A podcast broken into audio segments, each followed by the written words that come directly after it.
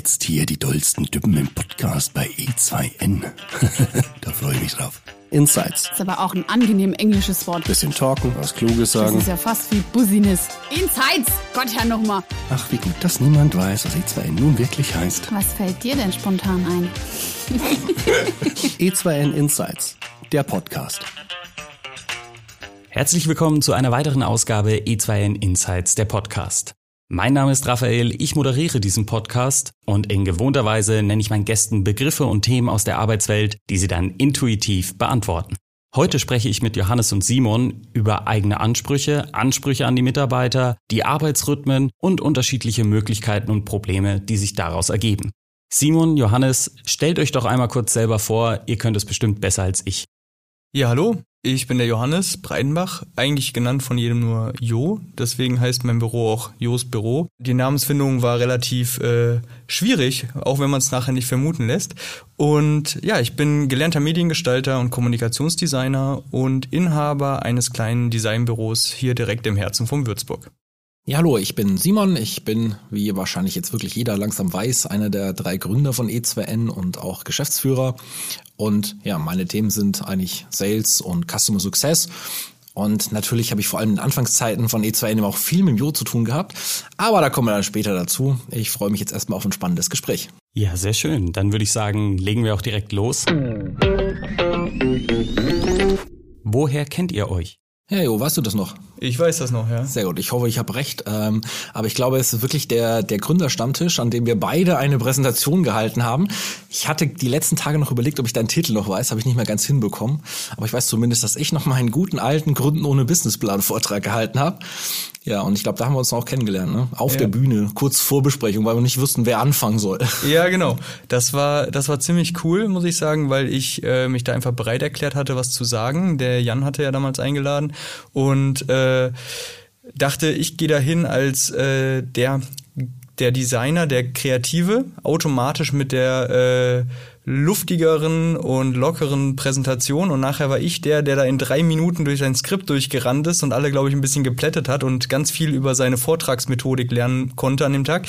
Und hatte dann als Sparringspartner dich, Simon, äh, der mich überrascht hat mit einem, ich hock mich mal einfach vorne auf die Bühnenkante und erzähle euch mal einen Schwank aus dem Leben und da viel lockerer um die Ecke kam. Das hat mich am ersten Moment dann gewurmt, aber irgendwie war dann das Interesse geweckt, dass wir uns äh, besser kennenlernen. Und vor allen Dingen auch dieses Gründen ohne Businessplan war ja von Anfang an so eine Schnittmenge, die ich äh, gefunden hatte, weil ich dachte, stimmt.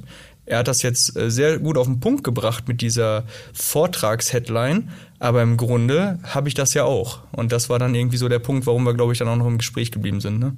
Ja, au- ja, auf jeden Fall. Ich meine, gut, vielleicht auch das eine oder andere Getränk hat dann dazu äh, Boah. unterstützend äh, gewirkt.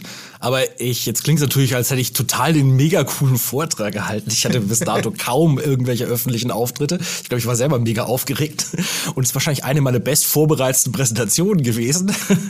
äh, allerdings, ja, ich habe, ich, also wer mich kennt, der weiß das auch. Ich spreche immer frei. Ich hasse Vorbereitungen. Ich glaube, ich habe es auch sogar im Podcast mal gesagt. Kann man gerne mal eine alte Folge anhören. Ich kann mich nicht auf Termine vorbereiten. Das ist fürchterlich. Ähm, und ja, ich erinnere mich, ich habe dann schon versucht, frei zu sprechen. Das ist so irgendwie noch hängen geblieben von irgendwelchen ja, Vorträgen oder Erklärungen, wie man, wie präsentiere ich oder wie arbeite ich oder wie benutze ich PowerPoint nicht. Ja, genau. auch sehr schön. Äh, Also ich wusste, man darf keine Folien vorlesen. Das ist auch ziemlich langweilig. Ja, deswegen habe ich das damals schön frei versucht. Kam auch, glaube ich, gut an. War auch eine schöne Sache. Und ohne den Gründerstammtisch jetzt irgendwie kleinreden zu wollen, coole Veranstaltung, aber seitdem gab es nie wieder so gute Präsentationen. Ja, das, das kann man mal so stehen lassen, glaube ich. Also was ich, glaube ich, äh, da in Erinnerung habe, warum es gut ankam, ähm, Übrigens auch für meinen Vortrag kam positives Feedback, zum Glück aus ein, zwei Ecken noch. Äh, aber was sehr gut ankam, war einfach das äh, Ehrliche. Weil sehr viel wird, glaube ich, Gründern ja am Anfang erzählt, was sie besser machen sollen, wie der Hase läuft.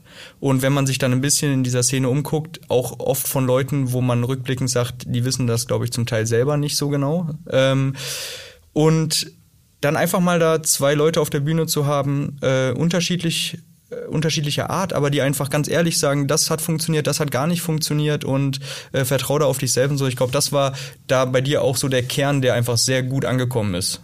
Und der mir auch so in Erinnerung geblieben ist, der auch manchmal dann meine Sichtweise wieder gestärkt hat, Weil du bist ja immer umgeben in so einer Gründungsphase, das weißt du selber noch von Leuten, die alles besser wissen. Ne? Das fängt, äh, fängt an bei Anwälten, Finanzberatern und so weiter. Und jeder hat so diesen Plan, so funktioniert das.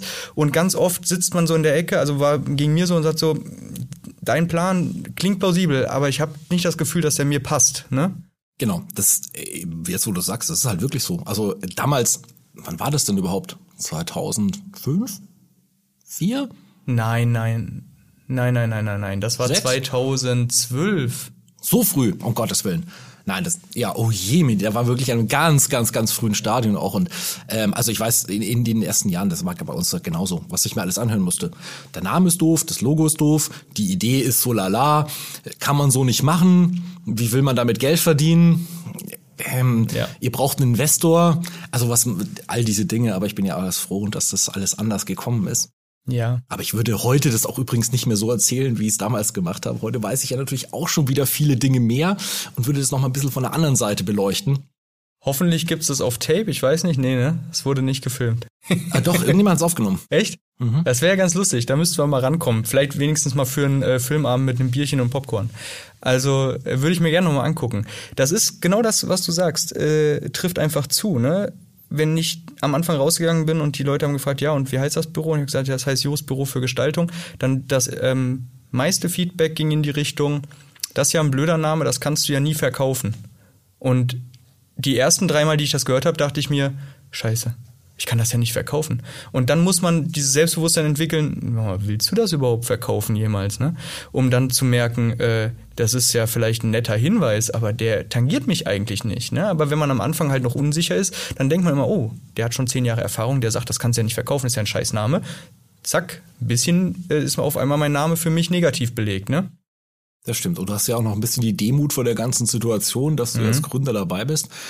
Heute würdest du wahrscheinlich auch sagen, du kannst dein Büro nennen, wie du willst. Ja, die Frage kam wieder auf. Äh, letztes Jahr sind wir ja auch zur GmbH umfirmiert und ähm, das hat ganz viele Fragen aufgeworfen von Kunden, die das nicht verstanden haben, von Kunden, die gedacht haben, ich hätte es dann doch verkauft, wo ich ihnen gesagt habe, nee, das geht ja wegen dem Namen nicht. Und äh, irgendwann äh, sagte dann einer, ja, jetzt in dem Moment kannst du doch jetzt nochmal überlegen, ob du den Namen nochmal änderst. Er hat gesagt, nee, ich finde den wirklich gut, immer noch. Ne?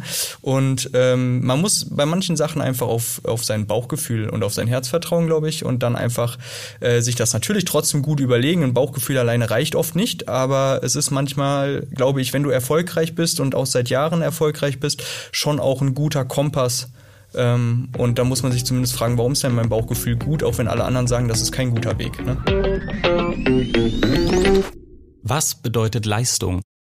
Ja, na, leistungsorientiertes Unternehmen.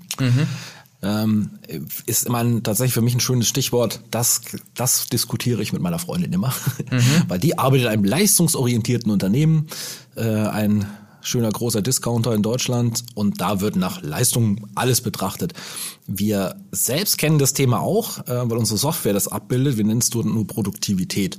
Aber Leistung oder Produktivität ist für mich immer erstmal äh, eine ja, eine Unternehmensgröße in Bezug zu setzen auf die Arbeitsstunden, die da hinten dran liegen. In allermeisten Fällen ist es der Umsatz. Also sprich Umsatz durch, Leist äh, durch Arbeitsstunden, dann weiß ich, was die Leistung ist oder die Produktivität.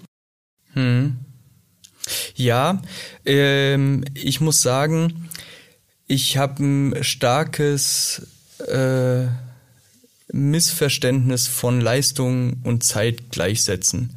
Das ist so ein bisschen das, was äh, ehrlicherweise am Anfang auch mich gehemmt hat, ähm, Zeiterfassung zu betreiben. Ne? Weil das ist jetzt, sag ich mal, bei uns auch branchenspezifisch einfach nochmal äh, ein Ding, dass man sagt, ja, äh, die Zeit, die jemand braucht, um etwas kreativ zu erschaffen, ist erstmal vom Mensch zu Mensch sehr unterschiedlich. Ich kriege auch nicht jeden Menschen dazu, das in der gleichen Zeit wie jemand anders zu schaffen. Dann werden die Ergebnisse mit Zeit auch besser. Ja? Und deswegen versuchen wir den Output einfach zu bewerten und im besten Fall so viel Zeit zu investieren, wie nötig ist, um den gesetzten Output zu erreichen. Ne? Ähm, und das lässt sich dann eben schwer und nur bedingt optimieren. Klar, es gibt bei uns auch handwerkliche Sachen wie mal ein Bild freistellen oder einfärben oder so. Oder wenn jemand da zwei Stunden für braucht, dann haben wir irgendwo da schon auch äh, mal Diskussionsbedarf, was Zeit betrifft. Aber wenn es wirklich so um Konzepte und kreative Gedanken geht, ist es schwierig. Und dann gibt es auch so einen äh, schönen Spruch, äh, du bezahlst mich nicht für die 30 Minuten, in denen ich etwas tue, sondern für die 10 Jahre, in denen ich gelernt habe, es in 30 Minuten zu schaffen. Ne? Weil wir oft auch damit konfrontiert werden, dass einer sagt, ja, wie lange hat das denn gedauert? Jetzt willst du dafür 200 Euro haben. Ne? Äh, oder lass es Summe X sein. Und du sagst, es ist, kann dir eigentlich egal sein, wie lange es gedauert hat. Du wolltest ein Ergebnis. Das ist die Leistung, die du haben willst. Und wir haben dir gesagt, es kostet so viel. Und dann stecken wir das rein, was wir glauben, um ein optimales Ergebnis zu erzielen.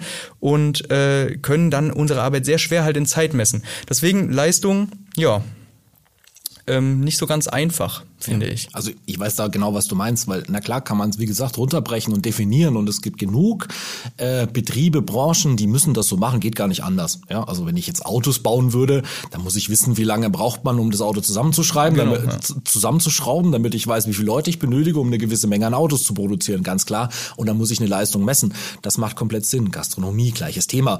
Ja, also ähm, wenn ich einen Kaffee bestelle, dann muss ich wissen, wie lange dauert das, bis er von der Bestellung zubereitet wird und an den Tisch gebracht wird und später ab abkassiert wird. Das muss ich irgendwie tun.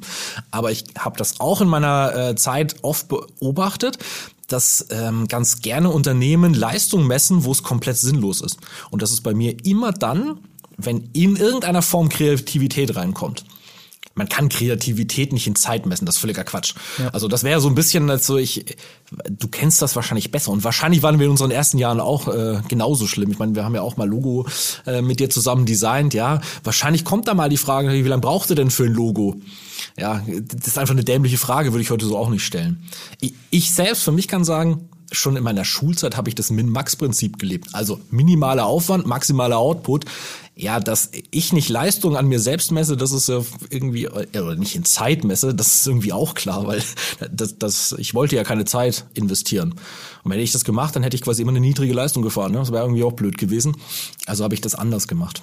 Ja, also ich muss sagen, ich bewerte mittlerweile dann bei meinen Mitarbeitern ähm, oder auch ähm, Partnern die Leistung in dem, was dabei rauskommt und in dem, was sie bereit sind zu geben, um ein tolles Ergebnis zu erzielen. Ob das ist, dass sich jemand, der schon seit 15 Jahren im Business ist, trotzdem noch ein neues Tool drauf schafft, um ein geileres Ergebnis zu schaffen. Ne? Dann da mehr Zeit braucht, dann hat er nachher trotzdem mehr Leistung gebracht, anstatt einfach ähm, in dem alten Tool oder mit dem alten Workflow fünf Stunden mehr zu verbraten. Ne? Deswegen ähm, glaube ich, dass Leistung dringend was mit Effizienz zu tun hat. Ne? Also Zeit zu, ja, Zeit versus Output. Und am Ende ist das Ergebnis das Wichtigste.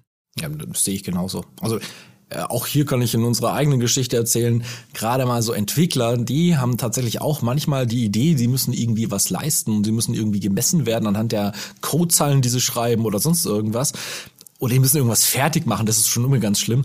Ähm, haben wir auch hier äh, lange Zeit gebraucht, um es zu lernen, aber es macht keinen Sinn. Ja? Keine Deadlines, äh, kein Druck, sondern der Output, der am Schluss kommt, der zählt. Mein Einfluss als Vorgesetzter ja, mein Einfluss als Vorgesetzter. Ähm, den begreife ich, glaube ich, auch mit den Jahren immer mehr erst. Am Anfang wollte ich einfach so auch der Kollege sein. Ne? So, Hannes kam, hat einen Arbeitsplatz bekommen, saß man nebeneinander, dann war das so der Kollege. Ne?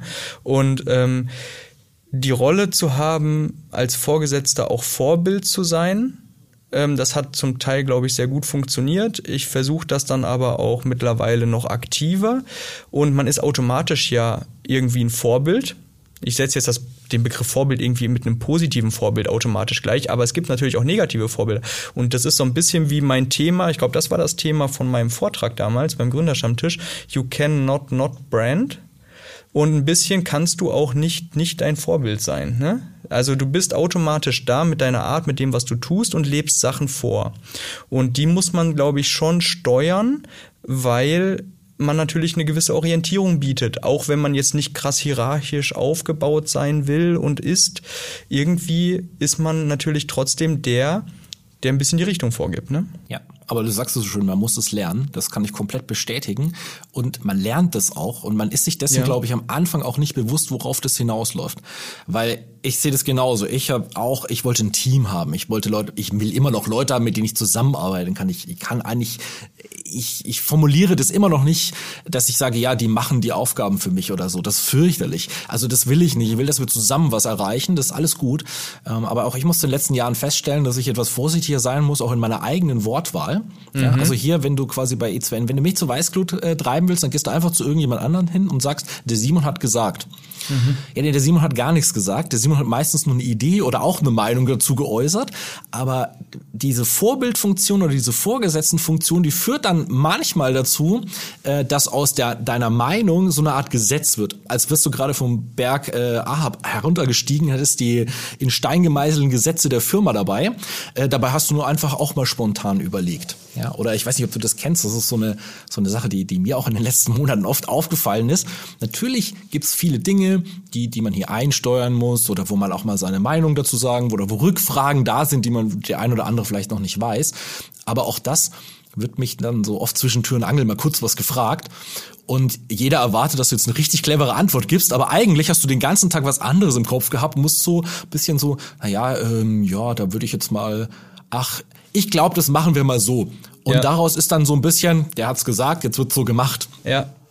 Also da, da muss man tatsächlich aufpassen und je mehr Menschen man um sich herum hat, die einen, mit einem zusammenarbeiten, desto ja, gefährlicher ist ein blödes Wort, aber desto mehr Einfluss gewinnt man auch plötzlich, den man nicht mal unbedingt haben will.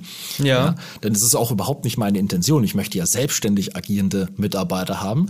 Die müssen ja eigene Entscheidungen treffen, eigenverantwortlich. Und äh, da muss man tatsächlich aufpassen. Und das ist auf der anderen Seite aber auch das Schöne am, am Selbstständigsein oder am Vorgesetzter sein dass es nicht aufhört. Du hast jedes Jahr, es ist irgendwie anders und was Neues und neue Aspekte dazukommen und ich finde es einfach mega spannend. Ja, ja, das, das ähm, sehe ich genauso. Also du hast, ähm, ich verstehe auch den Wunsch. Ein Mitarbeiter, vor allem wenn er neu ist, hat ja erstmal auch das Ge, ja, Gesuch nach Sicherheit und möchte natürlich erstmal nichts falsch machen. Keiner von uns will was falsch machen, keiner von uns will der sein, der dann auch in einem neuen Team vor allen Dingen gesagt wird, ah, wie machst du das denn? Also orientiert man sich und man orientiert sich an dem, wo man das Gefühl hat, äh, das ist der Ranghöchste. Äh, wenn ich es äh, dem recht mache, wird es für den Rest passen, ne? Ähm, oder eben für die Payroll, keine Ahnung. Und das ist das, was man am Ende nicht will. Und das ist, glaube ich, wirklich dann auch diese äh, Vorbildfunktion, glaube ich, als Inhaber oder Vorgesetzter ähm, muss von mir sein, macht euer eigenes Ding, nehmt das, was ich sage, weil wir haben schon ein paar Sachen im Büro, wo ich sage, das will ich so haben, das ist ein fester Workflow, und hinterfragt das aber gerne und wenn ihr einen anderen Weg wisst, dann nehmen wir den anderen Weg. Also klassisches Beispiel war, wir haben in einem Workflow, der jeden, jede Woche auftaucht, der dauerte drei Stunden und den hat das Team abgearbeitet, so wie ich den vor, ich glaube, 15 Jahren gelernt habe in der Ausbildung. Und dann kam letztes Jahr äh, die Anna zu uns ähm, als neue Mitarbeiterin und nach zwei Wochen mit einem Kollegen sagte sie, warum macht ihr das denn so? Das machen wir, macht das so, dann geht das in fünf Minuten. Und dann kam, kam der Kollege zu mir und er, ich glaube, das Gefühl da war erstmal so, oh, sprich da mal mit dem Jo drüber, so, ne? Weil das ist ja ein Gesetz. Und dann zeigte sie mir das und sagt, guck mal, braucht im Moment, braucht der Hannes dafür äh, anderthalb bis drei Stunden jede Woche. Das geht in fünf Minuten einfach so. Und ich sage, okay, zeig mal wirklich, ne? Zeig mal im Detail. Dann habe ich natürlich zwei, drei Rückfragen fachlich. Und am Ende des Tages ist der Workflow anders und Hannes ist glücklich. Und dann habe ich gemerkt, okay, vorsichtig.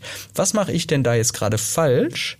ne, dass der Hannes diesen anderen Workflow, den schnelleren, auch kannte, aber das Gefühl hatte, er darf damit nicht an mich rantreten und nur dieses Frische, was Anna noch hatte, ne, ähm, sie hat sich einfach da nichts geschissen, mal zum Jo zu gehen und zu sagen, hör mal, mach das doch anders, ne? Und das will ich eigentlich immer haben. Ja, und das ist aber auch, glaube ich, das, was so richtig schwierig ist. Das ist, also wir können uns da selbst nicht ausnehmen. Also auch wir, unser Job besteht darin, äh, Kunden abzuholen und sie auf dem Weg der Digitalisierung zu begleiten. Das heißt eigentlich, die Aussage, die wir treffen, ist, alles, was du seit 15 Jahren so machst, wie du es machst, nett gewesen, aber du kannst es viel besser machen, aber du musst es jetzt unbedingt anders tun. Und da ist wirklich Bewegung drin. Ja, also wenn jeder kennt das, wenn man mal so einen Flow drin hat, dann ist es halt so, dieser schöne Alltag. Aber wir erklären dem Kunden, darfst du nicht machen. Und wir müssen bei uns selbst immer aufpassen, dass wir das nicht selber vergessen. Weil, also auch das fürchterliches Argument, das machen wir schon immer so.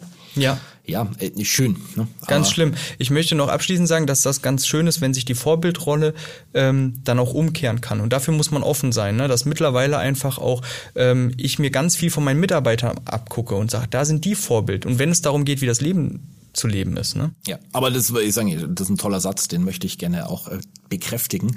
Äh, es ist nicht so, dass wir Vorgesetzten immer nur die Vorbilder sind. Das kann sich wirklich auch drehen. Also ja. muss ich sogar, finde ich super. Die Vier-Tage-Woche. Ja, irgendwie mein Thema geworden aus Zufall. Finde ich aber gut, weil ich, ich mich beschäftigt. Ich habe mir jetzt in den letzten Tagen viele Gedanken dazu gemacht, aber ich habe keine abschließende Meinung. Ich habe nur Thesen und Ideen dazu. Habe ich auch nicht. Das ist jetzt aber blöd für mich. ich kann heute was lernen. Doch, kannst du vielleicht ja auch. Also wir, wir lernen gerade einfach ganz viel. Ähm, muss ich ganz kurz ausholen, ähm, warum Jos Büro ein bisschen jetzt auch ähm, mit der Vier-Tage-Woche in unserem Wirkungskreis zumindest in, ähm, ja, in Bezug genommen wird. Wir haben mit der Corona-Krise schon auch am Anfang Probleme gehabt. Ne? In dem Lockdown, zack, ich glaube, drei Monate hat das Telefon fast nicht geklingelt. Wir waren alle im Homeoffice, jeder hat sich ein iMac unter den Arm geschnappt und saß zu Hause.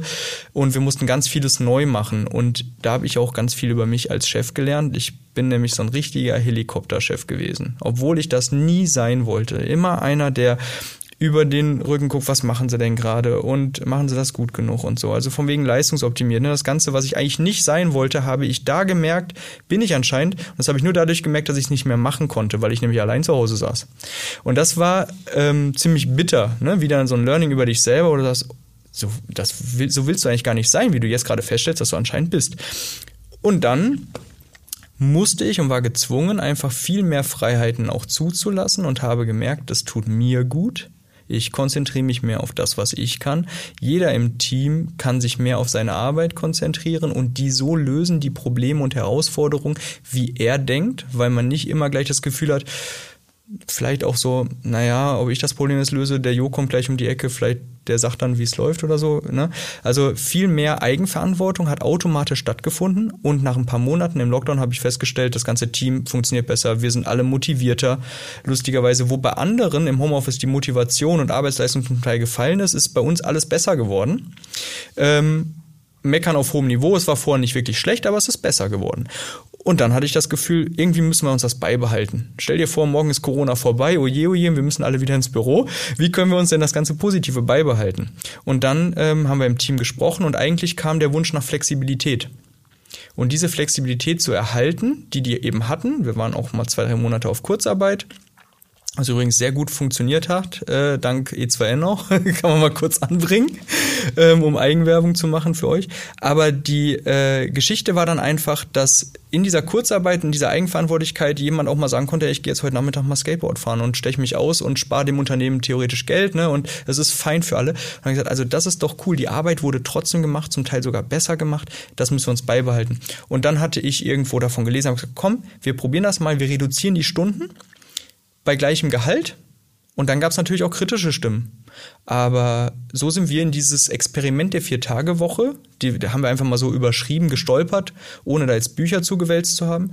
Und das Experiment sollte Juli, August 2020 gehen. Jetzt sind wir im August 21 und das Experiment ist, glaube ich, langsam keins mehr. Ja, das ist schon cool. Also ich, ich merke ja selbst, wie ich quasi so drüber nachdenke und eigentlich komische Dinge. Also jetzt habe ich gerade selber argumentiert, wir sind kein leistungsorientiertes Unternehmen, haben wir übrigens auch deutlich in der Homeoffice-Zeit gemerkt, weil auch ja letztes Jahr, gut, dann geht halt jeder nach Hause, dann ist das halt so. Ähm, da wir vorher keine Leistung gemessen haben, konnten wir auch während dem Homeoffice keine Leistung messen, weswegen niemand hätte feststellen können, dass da angeblich jetzt weniger gearbeitet wird, wie das das ein oder andere äh, genau. Unternehmen durchaus in unserer Umgebung bemängelt hat. Ich hätte das gar nicht, ich hätte es gar nicht messen können. Woran? Genau. Weil äh, am Schluss wurden immer noch alle äh, Kundenanfragen bedient. Ähm, hat alles äh, Und ich kann dir aber kurz reingrätschen vielleicht. Ähm, was man durchaus aber messen konnte, war eben, wo wir vorhin über Leistung gesprochen haben, ich gesagt, äh, es geht um Output. Ich konnte den Output messen und der war super. Bei dem Einsatz von mir in den Projekten, der sehr gering war, war der Output zum Teil besser. Mhm.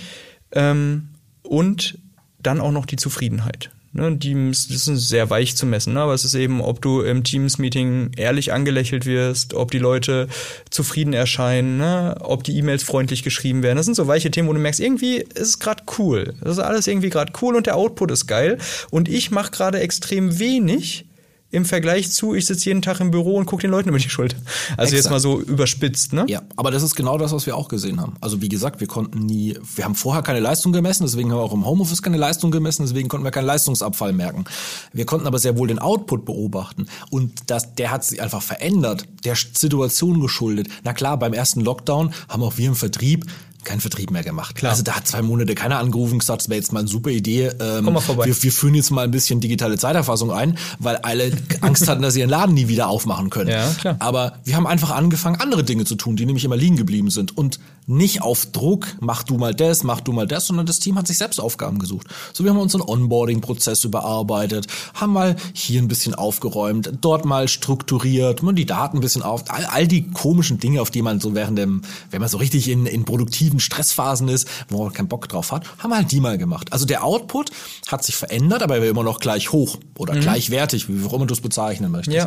Und nichtsdestotrotz habe ich jetzt das Gefühl, würden wir jetzt halt hier sagen, so ab nächste Woche ähm, arbeitet jeder nur noch vier Tage und einen hat er zusätzlich frei. Hätte ich jetzt halt, kann ich mir das selbst nicht hinargumentieren, ob das Ganze dann eigentlich noch funktioniert. Ist es dann so, dass, dass man weniger arbeitet? Ist der Output wirklich anders gleich? Keine Ahnung, vor allem wenn man viele Kundentermine hat. Keine Ahnung, wie ist das denn für einen Sales-Mitarbeiter, der plötzlich nur noch an vier Tagen in der Woche erreichbar wäre oder so? Es lässt sich, glaube ich, nicht eins zu eins übertragen. Und das Interessante ist, da würde ich dann bei den E2 Insights auch nochmal drauf eingehen, ähm, dass wir auch kritische Stimmen intern hatten. Ne? Dass Hannes gesagt hat, ja, jo, es hört sich jetzt erstmal schön an, aber was mache ich denn dann? Ich habe ja die gleiche Arbeit. So, aber weniger Zeit. Wie stellst du dir das dann vor? Ne? Aber auch da gab es ein Learning. Also er sagt, ja, vor allen Dingen kriegst du Flexibilität. Keiner hindert dich daran, mehr zu arbeiten. Ne? Wir haben dank E2N ja eine saubere Überstundenerfassung, die auch abgegolten wird. Und von daher ist das eigentlich ja alles sehr transparent automatisch möglich. Aber ähm, man merkt dann doch, und das ist vielleicht diese 80-20-Regel, ne? dass man, wenn man sich auf vier Tage beschränkt, dass man die Arbeit trotzdem schafft, vielleicht konzentrierter und dafür dann wieder mehr Freizeitausgleich hat. Und jeder schafft das anders. Also das Schöne ist, wir haben dann wirklich Mitarbeiter, die sagen, ich mache einen halben Montag, einen halben Freitag. Es gibt welche, die machen wirklich nur vier Tage. Oder es gibt welche, die machen fünf Tage und überall eine Stunde weniger. Sind dafür früher zu Hause, früher im Freien. Ne? Das ist mir egal. Also mir ist auch egal, ob die Sonntagabend das machen. Mir ist das wirklich wurscht. Ne? Und mir sind eigentlich auch die Stunden wurscht. Ne? Also deswegen E2N habe ich ja vor allen Dingen auch zur Vergleichbarkeit, dass man sagen kann, okay, guck mal, so viel Zeit, der ist so viel im Büro, der macht so viel. Irgendwo, dass man auch sagen kann, da sind die Urlaubstage eingetragen und jetzt hast du diese, diesen Monat wegen einem Projekt 30 Stunden mehr gearbeitet, was eigentlich nicht äh, stattfindet, aber dafür muss es einen Ausgleich geben und dass nicht irgendwann einer ein Gefühl bekommt von, ich mache doch immer zeitlich mehr, der macht doch immer weniger. Deswegen machen wir das, aber ansonsten ist mir wirklich 100% der Output wichtig und dass die Leute dabei klarkommen. Also erstmal danke, Jo, für, für eine Bestätigung, für eine Theorie, die ich seit Jahren vor mich hertrage. Wir machen es ja auch. Ich habe das Konzept ja dokumentierte Vertrauensarbeitszeit genannt. Ja, denn auch bei uns ist es so, im Prinzip ist mir das erstmal völlig egal, wann wer wie geht. Und wenn jemand mal später kommt, weil er einen Termin hat oder früher geht, weil der, was weiß ich, passt schon. Hauptsache, so in der Woche passt es einigermaßen.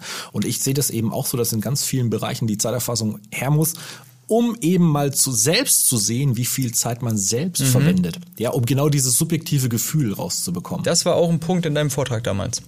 Danach habe ich angefangen, meine Zeit zu tracken. Ich habe das aus Faulheit wieder aufgegeben, weil sich keiner angeguckt hat.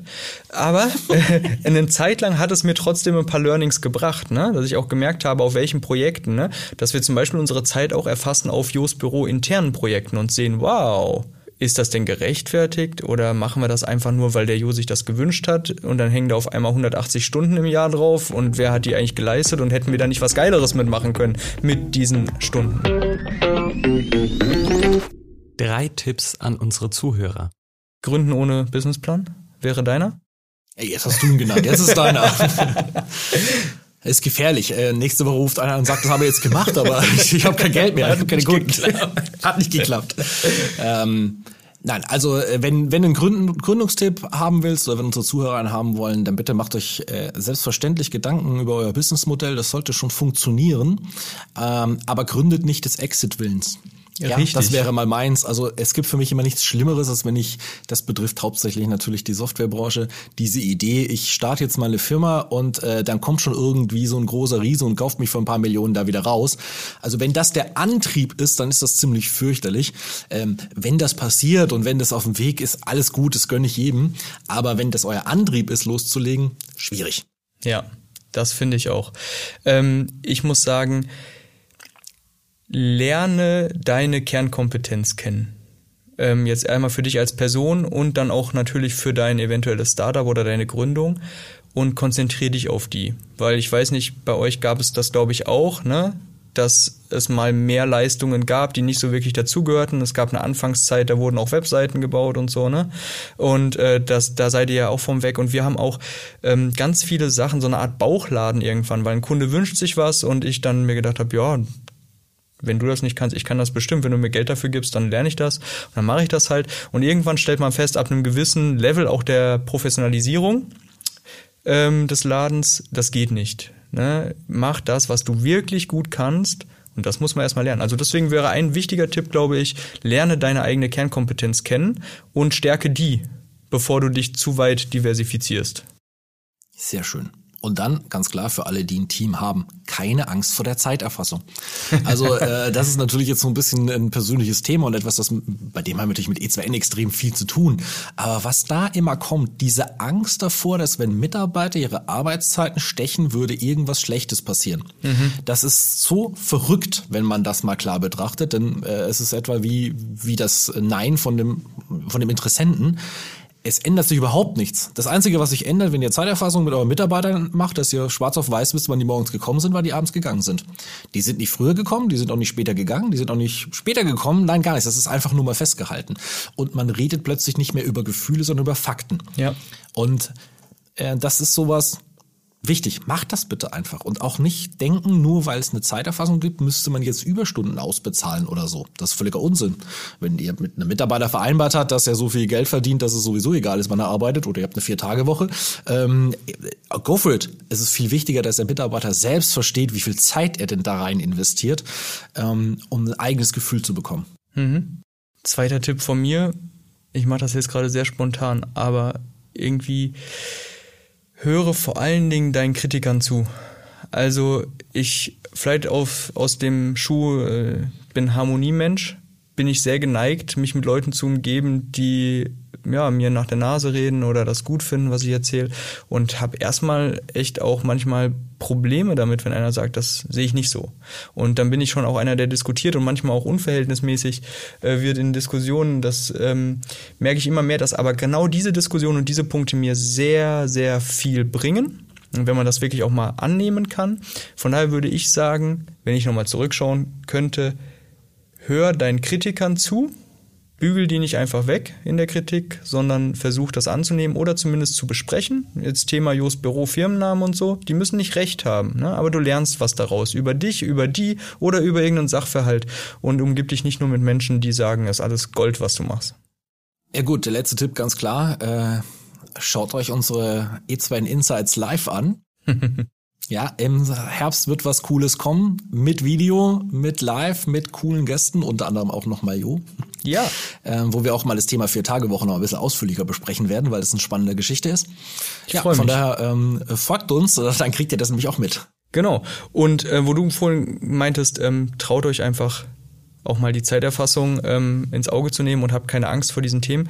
Ich glaube, allgemein ist das nochmal ein Tipp. Probiert aus probiert aus und vielleicht gerade wenn jemand sagt, äh, das ist kein guter Weg, aber dein Bauch sagt, irgendwie fühlt sich das doch irgendwie spannend an, probiert es aus.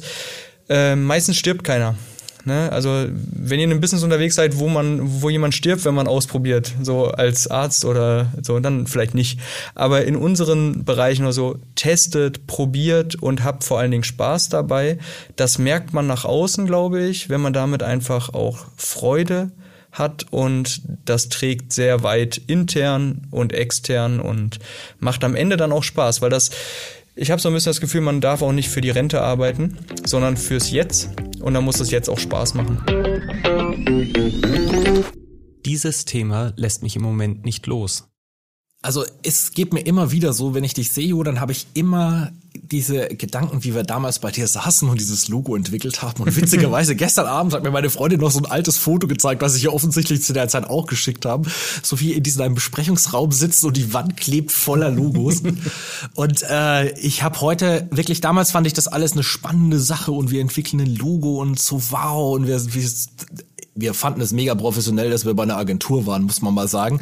Heute schön. schäme ich mich ein bisschen dafür, was wir mit dir abgezogen haben, Jo. Das tut mir wirklich auch immer noch leid. Aber ich weiß auch, dass wir unglaublich viel gelernt haben. Und heute würde ich, ich das, heute würde ich das nicht mehr so machen. Ich habe das, also du hast es mir irgendwann später auch mal gesagt. Unser ganz großes Problem, was wir am Anfang hatten, war die Idee, man bräuchte ein Logo als Firma. Das klingt erstmal komplett logisch, nur das Problem ist, wir wussten nicht, wer wir sind. Mhm. Also wir wollten ein Logo haben für was, was wir nicht verstanden haben, was wir selber sind. Ne? Hast du vorne gesagt, wir haben mal, zwischenzeitlich haben wir noch mal für ein paar Kunden irgendwie eine Webseite mitgemacht und so. Oder mal da eine App programmiert. Also wir hatten unseren Fokus noch gar nicht gefunden. Wir kannten unser eigenes Warum noch nicht. Und äh, dann war das so unglaublich schwierig. Und ich, und ich merke das selbst, auch wenn ich nicht mehr so direkt an diesem Themenmoment be äh, beteiligt bin. Aber unsere eigene Corporate Identity entwickelt sich ja weiter. Und es ist so viel spannend zu merken, seit wir letztes Jahr wirklich alle Themen aufgearbeitet haben. Wir wissen, wer wir sind. Wir haben eine Identität. Wie leicht plötzlich diese Dinge alle vom Himmel fallen. Mhm. Es ist wirklich faszinierend. Und äh, ja, das, das habe ich, ich wirklich jetzt noch oft mal drüber nachdenken müssen. Das ist schön, das finde ich sehr spannend, wenn ich da noch kurz anschließen kann. Da ist äh, sehr viel Wahrheit drin und das war 2016 sowas. Ja. Ja. Ähm, und ihr wart ein Kunde, da waren wir in so einem Findungsprozess. Leute wollten ein Logo, haben ein Logo bekommen, in den meisten Fällen waren sie damit zufrieden. So. Ähm, und wir haben immer versucht, das Beste zu machen. Und dann kam auf einmal ein Kunde, der nicht genau wusste, was er macht und was er will. Und wir waren noch so die, die halt ein Logo schön machen. Seitdem ist auch durch E2N nicht maßgeblich, aber auch durch und durch ein paar andere Kunden, bei denen das gleich gelagert war. Deswegen, das, da seid ihr kein Einzelfall. Ähm, etwas entstanden, nämlich, dass wir uns immer mehr als Berater auch verstehen, die eben dieses Warum, dieses Why, eine Mission oder eine Vision eines Unternehmens, wofür macht ihr das überhaupt? Herauskitzeln, wer ist denn euer Adressant? An wen wollt ihr herantreten? Und dann hätten wir euch damals ja schon ganz anders beraten können, weil das, warum wir gestrauchelt haben zusammen in dem Prozess, ist mir heute total klar. Ihr wusstet nicht, wer ihr seid und wir wussten eigentlich nicht, was ihr von uns wollt. Weil wir haben 500 schöne Logos gemacht, aber keins war irgendwie richtig, weil ihr nicht wusstet, welches richtig ist und wir euch nicht gesagt haben, welches richtig ist, weil wir nicht die richtigen Fragen gestellt haben.